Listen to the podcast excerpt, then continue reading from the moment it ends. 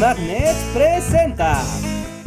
En un mundo donde las relaciones entre México y Estados Unidos siempre parecen tensas o complicadas, vale la pena hacer una pausa para reflexionar sobre una de las palabras más curiosas del idioma español.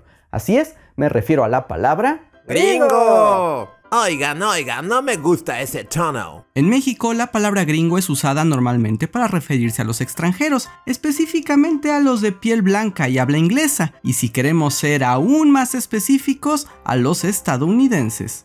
La palabra suele ser usada como insulto, pero la verdad es que también puede tener tonos mucho más neutros o hasta amigables, todo depende del contexto. Contexto lingüístico. No hay duda de que es una palabra que utilizamos muy comúnmente, pero alguna vez se habían preguntado cuál es su origen histórico? Bueno, eso es lo que les voy a contar hoy. Pero antes, recuerden que si les gusta este canal pueden apoyarnos suscribiéndose ahora mismo, dejándonos un like o si quieren ir un paso más allá, uniéndose al sistema de membresías o Patreon para ganar algunas recompensas. Igual pueden utilizar superchats o supergracias si quieren apoyarnos de otras maneras. Ahora bien, ¿de dónde viene el adjetivo gringo? Si son mexicanos, probablemente hayan escuchado alguna versión de esta historia. En 1846, Estados Unidos declaró la guerra a México. Fue durante esta invasión en la que México perdió más de la mitad de su territorio. Y hay todo un video al respecto, así que se los dejamos aquí arriba en caso de que quieran echarle un ojo. En la última fase del conflicto, los estadounidenses tomaron el control de la Ciudad de México y hasta izaron su bandera en Palacio Nacional. Durante este periodo, hubo resistencia y enojo por parte de la población y se dice que acostumbraron a gritarle a los soldados estadounidenses Gringo, gringo, gringo. Y como nos han explicado nuestros tíos por generaciones, Gringo significa vete verde en inglés, por los soldados invasores que vestían de verde, y de tanto repetirlo, el gringo se convirtió en gringo. Y esa es la verdad absoluta. Y no voy a negar que es una historia bonita, pero todo parece indicar que es más bien un mito. Es lo que podríamos llamar una etimología popular, pues la explicación hace sentido para una sociedad que la cuenta y repite una y otra vez, pero que no necesariamente corresponde a lo que en realidad pasó. Porque para empezar, ¿alguien ha notado que los uniformes de los estadounidenses en esa época eran azules y no verdes? ¿En serio nadie más? Porque en todas las imágenes que representan este periodo siempre los ponen azules. Ay, ay, ay, qué quejoso, le quitas todo el encanto con tu historia. ¿No puedes aceptar la versión popular por una vez? No, no, no puedo, en serio, es un problema. Verán, es que las historias y orígenes de las palabras, o sea, las etimologías, son un terreno complicado. Las palabras son una materia viva en constante transformación. Sus inspiraciones, maneras de pronunciarse y significados se adaptan conforme la gente las usa, y este proceso puede ser lento e impredecible. Hay especialistas que persiguen el origen de las palabras, sus raíces y modos de uso, pero por lo general siempre existen diferentes versiones que pueden ser hasta cierto punto posibles. Esto para decirles que tenemos versiones múltiples y no verdades únicas. Y el caso de la palabra gringo no es la excepción. El estudio más famoso al respecto es el del historiador Charles Ronan, que aunque ya tiene algunos años, nos puede servir para entender las cosas. Ya saben que les dejo la bibliografía al final de este video. Durante mucho tiempo, se aceptó que la palabra gringo se había originado exactamente en la guerra de intervención estadounidense, pero no por el asunto del color verde y mandarlos a casa, sino porque entre los soldados de aquel momento era común cantar una canción llamada Green Grow the Rushes. Se trata de una canción folclórica inglesa que va más o menos así. I'll sing you one, oh, green grow the rushes, oh, what is your one, oh, green grow the rushes. Y ahí la quito antes de que nos desmoneticen el video. En el coro de la canción se repiten múltiples veces las palabras green y grow, y según la historia, los mexicanos empezaron a llamar a los estadounidenses por ese mote. Mira, ahí van los gringos. ¡Ey, tenemos nombre! Lo que tú digas, gringo. Lo que tú digas. Y cuando repites mucho green grows, green grows se convierte en green go.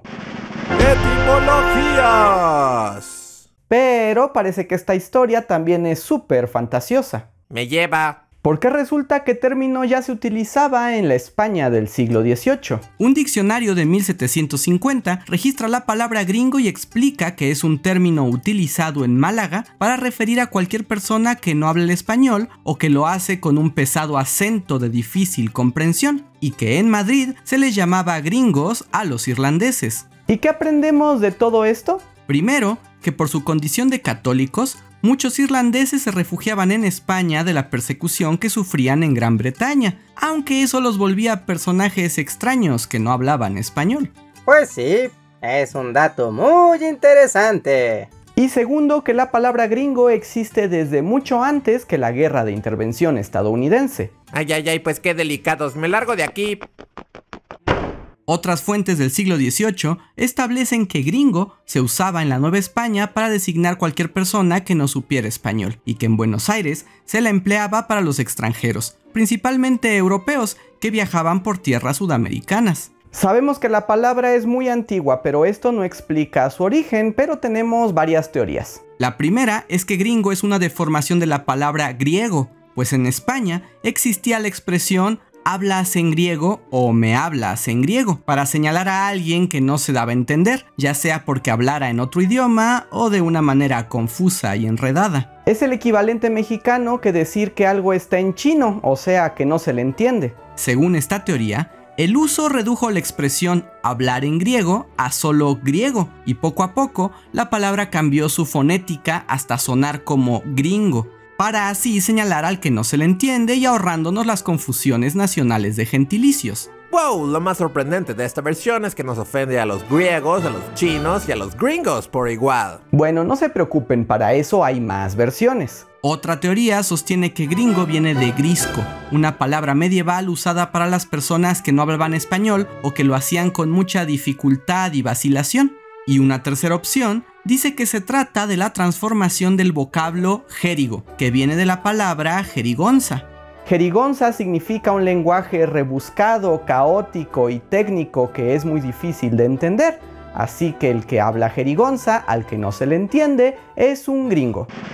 ¡Etimologías! Pero no canten victoria porque aún hay otra versión, la que es favorita del historiador Conan, aunque a mí se me hace un poquito exagerada. ¿Recuerdan que hablamos de que en España del siglo XVIII había muchos irlandeses refugiados y que los madrileños los llamaban gringos? Pues algunos estudiosos piensan que este apodo surgió porque los irlandeses tienen una frase nacional que aparece en su bandera, Erin Go Bragh, que significa algo así como Irlanda por siempre. Erin es el nombre antiguo de la isla irlandesa. Eringo es fonéticamente muy similar a gringo, y por una deformación de pronunciación se cree que este puede ser el origen de la palabra. Y de hecho esta historia también se ha adaptado a la versión de la guerra estadounidense. En particular al famoso batallón de San Patricio, los irlandeses que desertaron de los estadounidenses y se unieron a la causa mexicana. Estos soldados también ondeaban su bandera con el lema de Erin Go Bragh, y hay quienes dicen que de ahí salió la idea de gringo.